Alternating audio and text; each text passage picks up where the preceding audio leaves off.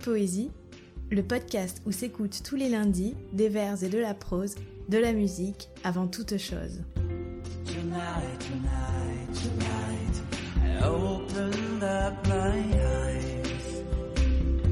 Épisode 13 Ce matin de juin, d'Anna de Noailles. C'est ainsi qu'un cousin de Saint-Loup avait épousé une jeune princesse d'Orient qui, disait-on, faisait des vers aussi beaux que ceux de Victor Hugo ou d'Alfred de Vigny, et à qui, malgré cela, on supposait un esprit autre que ce qu'on pouvait concevoir, un esprit de princesse d'Orient recluse dans un palais des mille et une nuits. Aux écrivains qui eurent le privilège de l'approcher fut réservée la déception, ou plutôt la joie, d'entendre une conversation qui donnait l'idée non de Scheherazade, mais d'un être de génie du genre d'Alfred de Vigny ou de Victor Hugo. La princesse d'Orient évoquée par Proust dans Le côté de Guermantes n'est autre que la comtesse Anna de Noailles, figure littéraire de premier plan à la belle époque.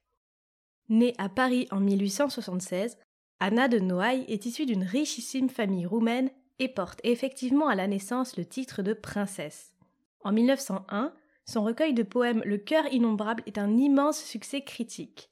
À partir de là, la jeune femme désormais célèbre reçoit dans son salon avenue Hoche Claudel, Gide, Barès, Rostand, Loti, Cocteau ou encore Colette, toute l'élite intellectuelle et artistique de l'époque.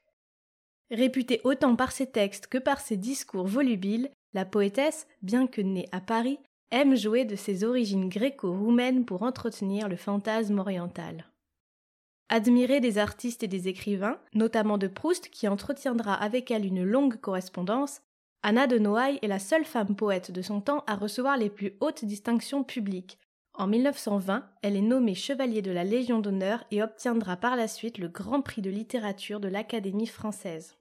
Elle est également à l'origine du prix La vie heureuse, fondé en 1904 avec une vingtaine de femmes pour contrecarrer le prix Goncourt suspecté alors de misogynie. Ce prix, au jury exclusivement composé de femmes, deviendra en 1922 le prix Femina. Entre romantisme et modernité, le recueil Les éblouissements chante le soleil de juin et les jours d'été, la vie, la joie et la lumière. Une poésie sensuelle et ludique qui a tout pour séduire, car, comme le note André Gide dans son journal, il faudrait beaucoup se raidir pour ne pas tomber sous le charme de cette extraordinaire poétesse au cerveau bouillant et au sang froid. Ce matin de juin est candide, charmant comme une fleur qui naît et comme un pépiment. Tout est plus jeune encore que l'enfance, la nue a des oiseaux brodés sur sa robe ingénue. Les feuillages, pareils à d'étroites forêts, déroulent sur l'azur leurs légers copeaux frais. L'air a le goût d'une eau dormant dans une pêche. Le soleil tourne, joue et décoche sa flèche aux cerises qui sont de petits cœurs aimants. Que de parfums groupés sur les chemins cléments. Des branchages si lourds tombent une ombre légère, le sol semble abrité d'un chapeau de bergère, le lait divin et bleu du bel azur nourrit tout l'univers naïf qui tressaille et qui rit. Le ciel luit comme un flot limpide dans une anse. C'est le bonheur, la paix, la jeune jouissance. Ah. Se peut-il qu'un jour si vivant et si beau chancelle tout à coup et descende au tombeau?